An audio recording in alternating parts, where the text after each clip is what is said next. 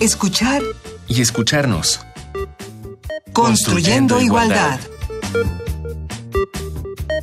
Esto es escuchar y escucharnos. Qué bueno que nos sintonizan una semana más. Bienvenidos, bienvenidas. Hoy vamos a hablar de machos a hombres. Para ello tenemos a un invitado. Él se llama Nico Nogués. Justamente es fundador del Instituto de Machos a Hombres. Nico, bienvenido. Muchas gracias por la invitación, te agradezco, es un placer estar acá. Nico, háblanos un poco de ti y cómo llegas a estos temas. Bien, pues me defino en esta faceta como activista empresarial.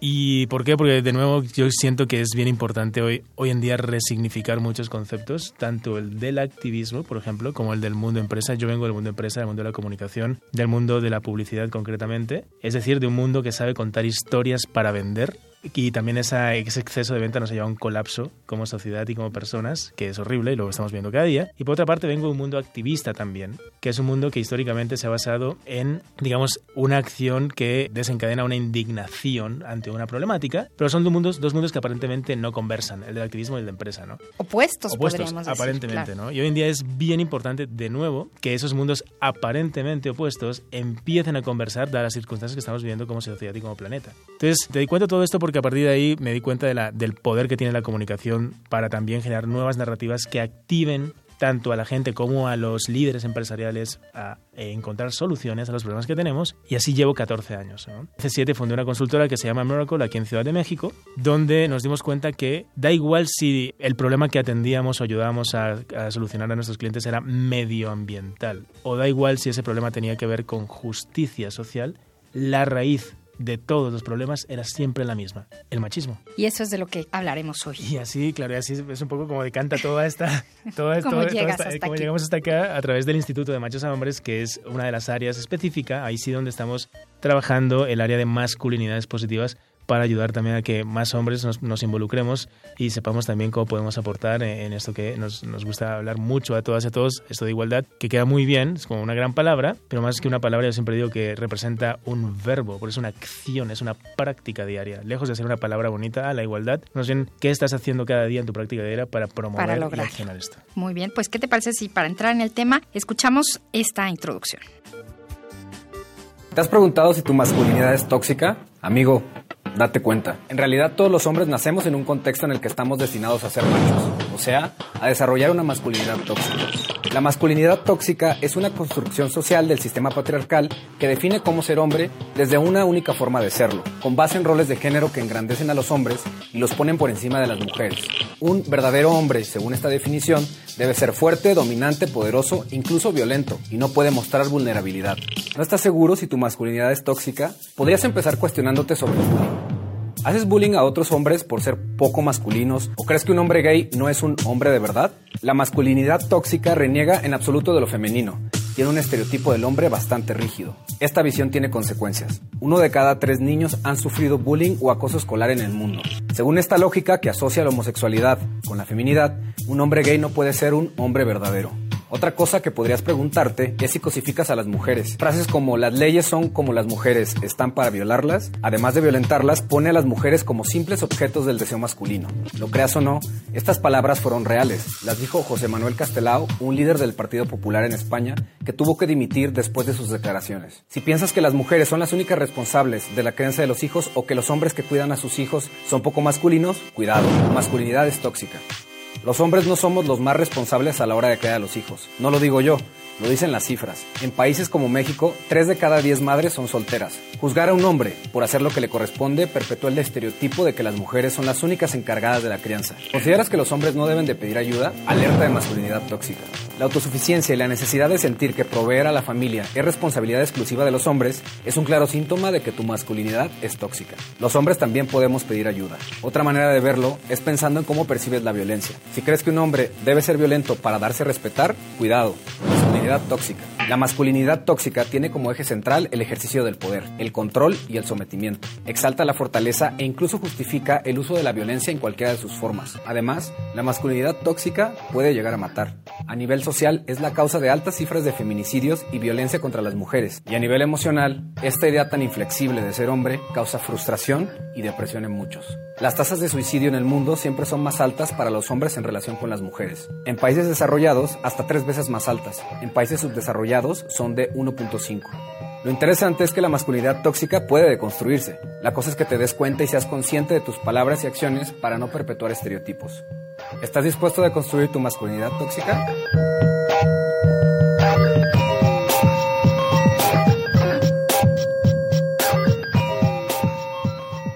Pues esto fue, amigo, date cuenta, masculinidades tóxicas de AJ Plus en español, canal de noticias, y me comentas que participaron ustedes, ¿verdad?, en, la asesoría AJ Plus para este contenido y otros más. Efectivamente, les ayudamos a asesorarse en este contenido para lanzar justo esta cápsula. Y pues bueno, amigo, date cuenta, Nico, ¿qué lleva a un hombre a querer cambiar la manera en la que ha vivido y ha sido educado?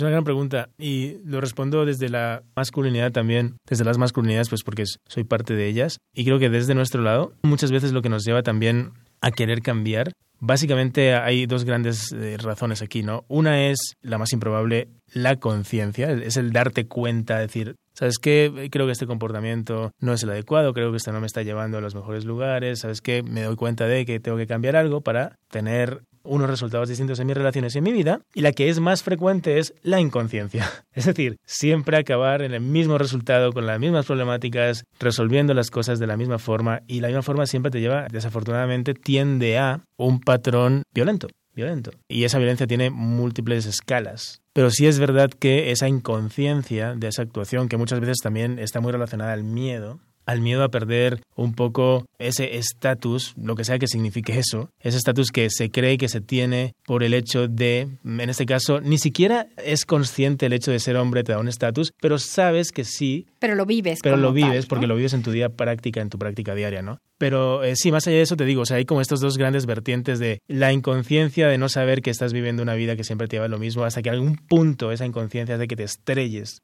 y claro, como no estás acostumbrado a lidiar conscientemente con esos problemas, con esas violencias que vienen derivadas de una falta o una incapacidad emocional de lidiar con tus emociones, con tus sentimientos, con tus palabras, con tus relaciones, de lidiar en la forma en la que te relacionas contigo mismo, con tu pareja, con tu compañero, con tus compañeras y con el mundo, efectivamente llega un punto en que eso se traslada a una realidad donde en algún punto eh, te va a estallar en la cara.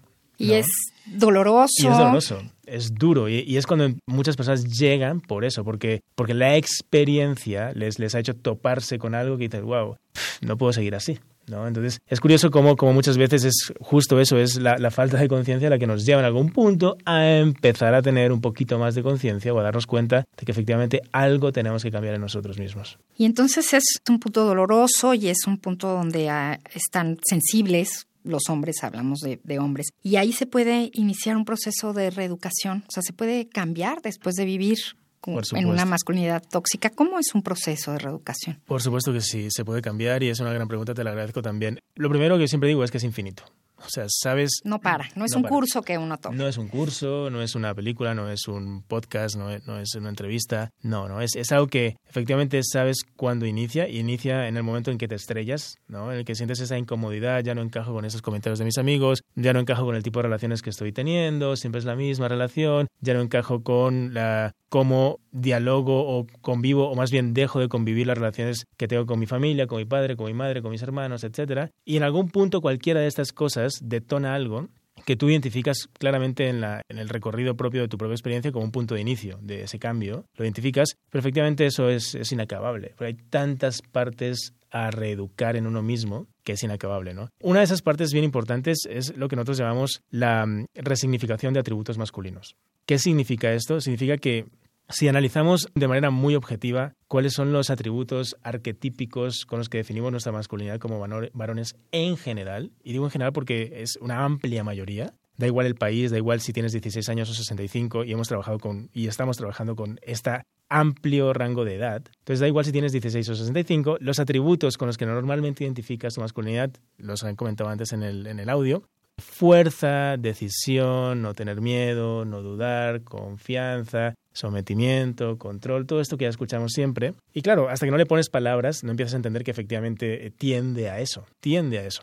Entonces, yo siempre digo que lo importante no es satanizar esos atributos, porque claro, es un atributo es un atributo per se, no es ni malo ni bueno, es pues la fuerza es la fuerza. ¿Qué estás haciendo con tu fuerza? ¿Qué estás haciendo con tu capacidad de decisión?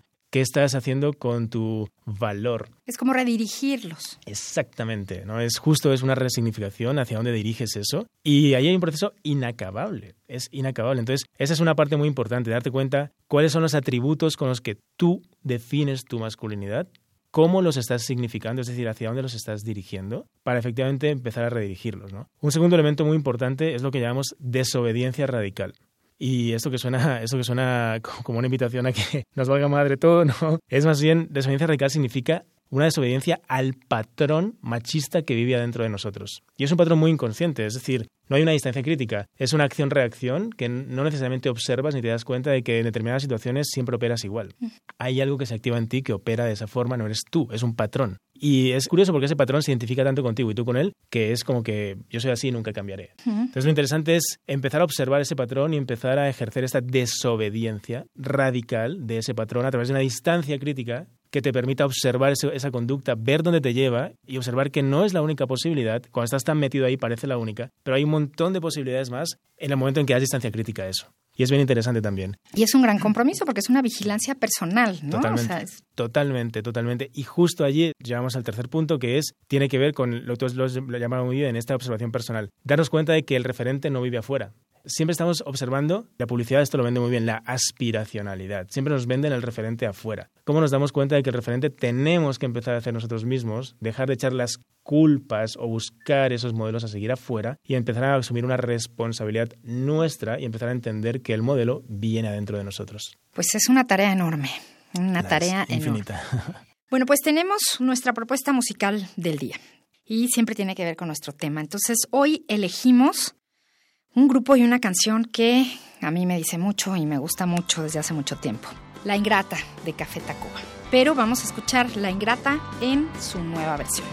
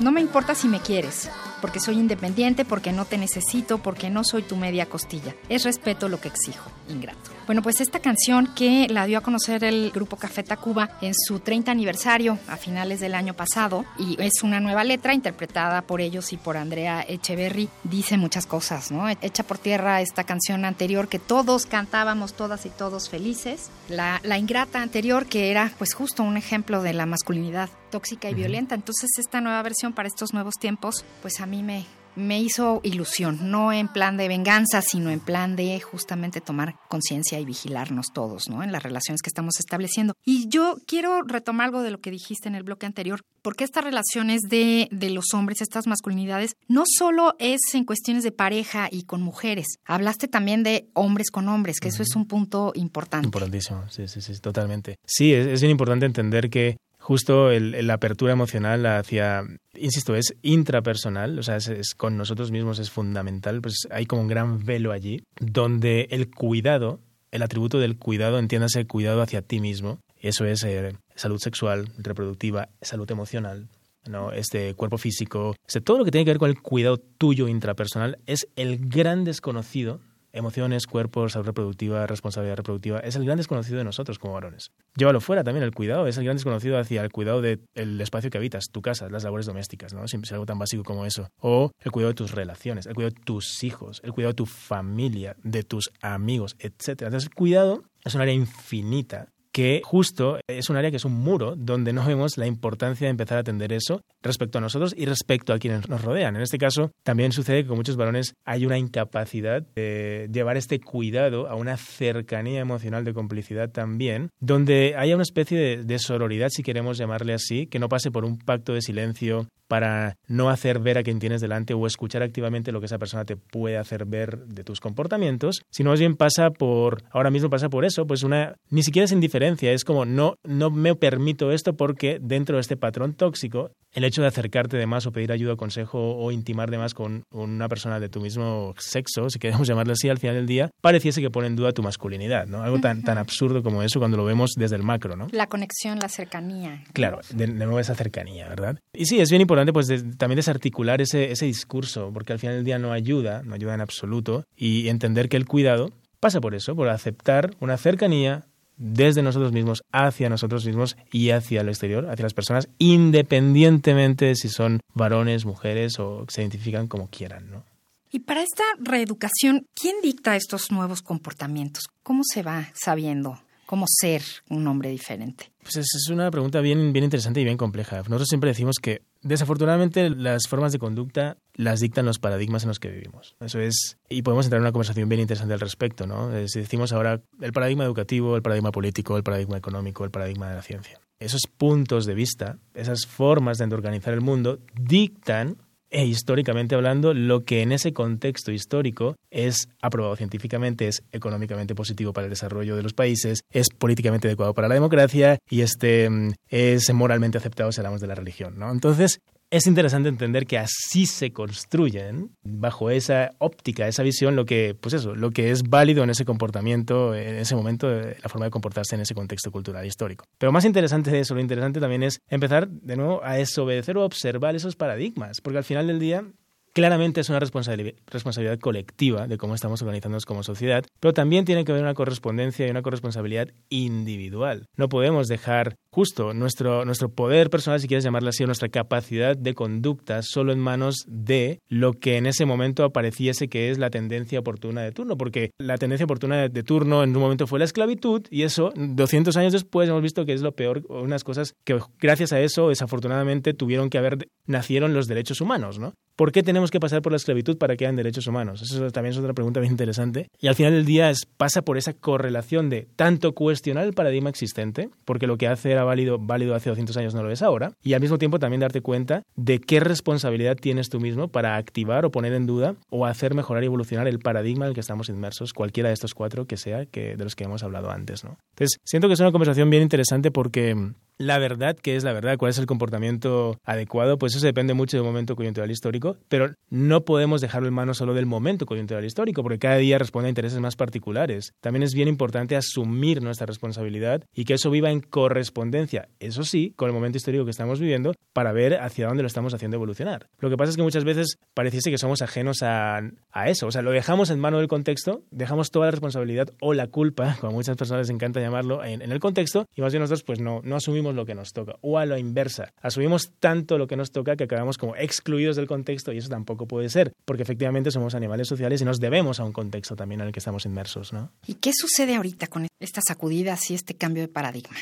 Pues algo muy necesario, ¿no? Oxigenar estructuras que llevaban a nivel sistémico ya no siglos, ¿no? Podemos llamar milenios estancadas. Te digo que estos cuatro paradigmas pues han estado allí desde hace dos mil años, ¿no? Y es bien interesante empezar a removerlos, también empezar a oxigenarlos. Y lo que está sucediendo en las últimas décadas, y nos vamos atrás en el tiempo, 200 años y cuatro horas de feminismos, en el sentido de empezar a sacudir estas estructuras sistémicas, no solo es oportuno, sino que es bien necesario, ¿no? Yo siempre digo que a partir de allí no puedes construir algo nuevo, puedes destruir a través del odio y la indignación y la rabia, y a veces es bien necesario, y es lo que estamos viviendo ahora, un momento de confrontación, y es bien necesario porque pues eso destruye, eso mueve, eso sacude, eh, entiéndase, eh, estructuras, sistemas, y es necesario mover eso, pero al mismo tiempo no podemos construir nada nuevo a través del odio. Entonces, si bien ayuda a destruir y a sacudir y a mover y a transicionar esquemas y, estructuras sistémicas, también es importante no caer en la inconsciencia de la confrontación absurda donde pareciese que las mujeres están en un lado, los hombres están en otro lado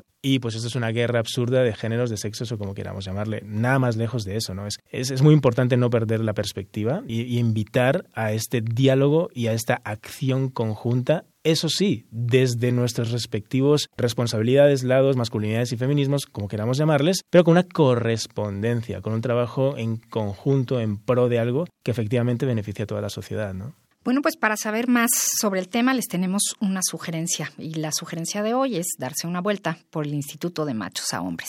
Escuchemos. Las mujeres no son las únicas que pueden participar por la equidad de género. Por ello, el Instituto de Machos a Hombres busca a través de talleres y conferencias ayudar a reflexionar y explorar la masculinidad. Lo encontrarás en internet como demachosahombres.com.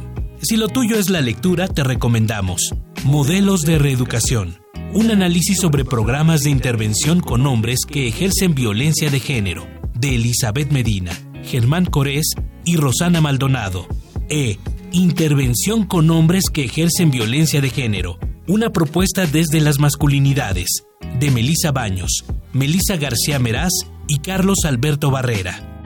Y si lo que te interesa es crear un taller para luchar contra la violencia de género para agresores y víctimas, te sugerimos los manuales. Programa de Reeducación de Violencia de Pareja, de Marta Ijar y Rosario Valdés Santiago. Proyecto de hombres renunciando a su violencia y así funcionan las terapias para reeducar a los hombres que cometen violencia machista. Todos disponibles en la red en PDF.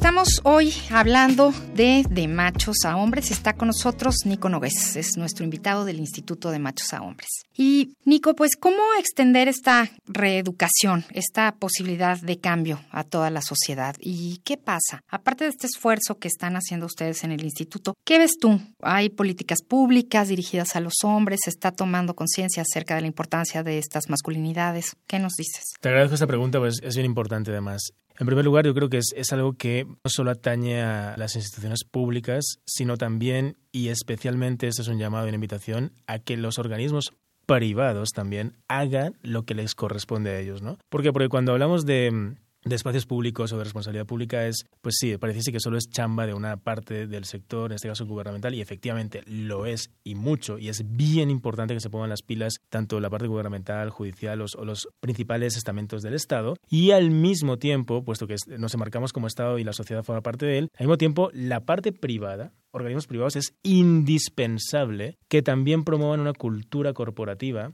que sea realmente diversa, equitativa, justa e igualitaria. ¿Y por qué? Pues estamos hablando de países donde aquí en México el 76% de los líderes son todavía hombres. Las grandes decisiones de este país, económicas, las toman hombres. Caería bien una sensibilización a todos estos hombres, por supuesto. Por supuesto. Entonces, yo sí hago un llamamiento, sí a políticas públicas, efectivamente, y la Ciudad de México recoge, eh, recoge en su Secretaría también de, de, la Mujer, hay como varias políticas eh, planteadas que se están activando. Y al mismo tiempo, insisto, es bien importante que también las compañías, las compañías privadas, también empiecen a ejercer y activar sus políticas organizacionales, porque es un trabajo donde pasamos la mayoría del tiempo en, esas, en esos organismos. Da igual dónde estás, estás chambeando en una, en una institución privada, formas parte de una cultura privada que luego se refleja en tu vida diaria, social, en tu contexto, ¿no? Y ahí ya nos pasamos a la tercera esfera, no menor, la personal. Es decir, organismos públicos, organismos privados, esfera individual y personal, ¿no? Entonces, Familiarmente. Creo que es familiar. Y eso es, es, es, un, es un comentario, porque la familia es la unidad mínima indivisible de un país, es la representación mínima de un país, ¿no? Lo que sucede en una familia, la manera de relacionarte es, lo escalas si es la calle, la escalas si es la colonia, lo escalas si es la delegación, lo escalas si es la ciudad, lo escalas si es el Estado, lo escalas si es el país. Entonces, es bien interesante observar cómo eso, esa manera de, de conductuarte, de conducirte, de comportarte en la mínima escala, efectivamente no deja de ser una observación macroscópica de lo que podemos tener como modelo de país a nivel de conducta y relaciones interpersonales. Entonces, me parece oportuno también hacer un llamado, insisto, no solo a organismos públicos que, por supuesto, que sí, sino también a las empresas y también a, los, a las mínimas unidades que son los núcleos familiares y, nosotros como personas a nivel de individuo, ¿no?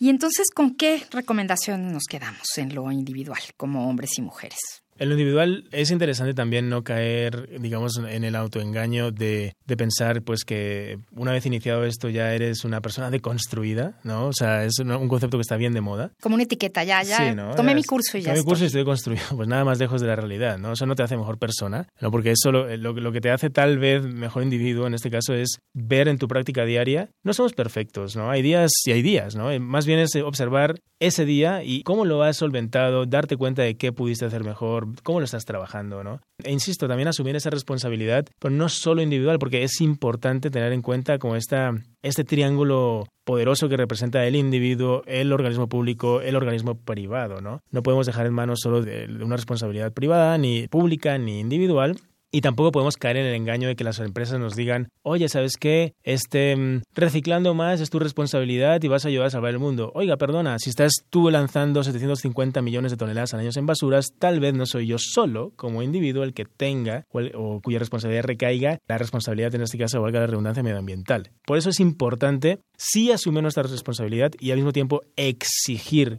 que los corporativos, sector privado, empiece a fortalecer sus políticas, y esto no se habla, prácticamente no se habla, construyan políticas realmente diversas, igualitarias, que promuevan este respeto en ese contexto, porque eso, insisto, es donde pasamos la mayor parte de nuestro tiempo y, insisto, también es de donde se están tomando las decisiones macroeconómicas que afectan a la cultura a la sociedad en cualquier país. Entonces, hay que atender a eso, hay que dirigir también la mirada hacia allí y, efectivamente, no perder de vista la exigencia que tenemos que tener hacia nuestros respectivos gobiernos. ¿no? Muy bien, pues hay que revisar nuestras acciones diarias, pasar de la inconsciencia a la conciencia, ¿no? consciente de palabras y acciones. Tarea para todas y todos para todos los días. Efectivamente. Muchísimas gracias, Nico Nogués, por acompañarnos. Y nuestro concepto de hoy en el glosario, búsquenlo, es masculinidades. Pues se terminó el programa, esperamos verte pronto. Muchas gracias por la invitación. Gracias a ti y participamos en este programa en la coordinación Ana Moreno, en las redes sociales del CIEC Jorge Hernández, en la asistencia de producción Carmen Sumaya, en la operación técnica Miguel Ángel Ferrini, en la producción Silvia Cruz Jiménez. Yo soy María Amalia Fernández. Nos escuchamos la próxima semana. Radio UNAM y el Centro de Investigaciones y Estudios de Género presentaron Escuchar y escucharnos. Construyendo, Construyendo igualdad. igualdad.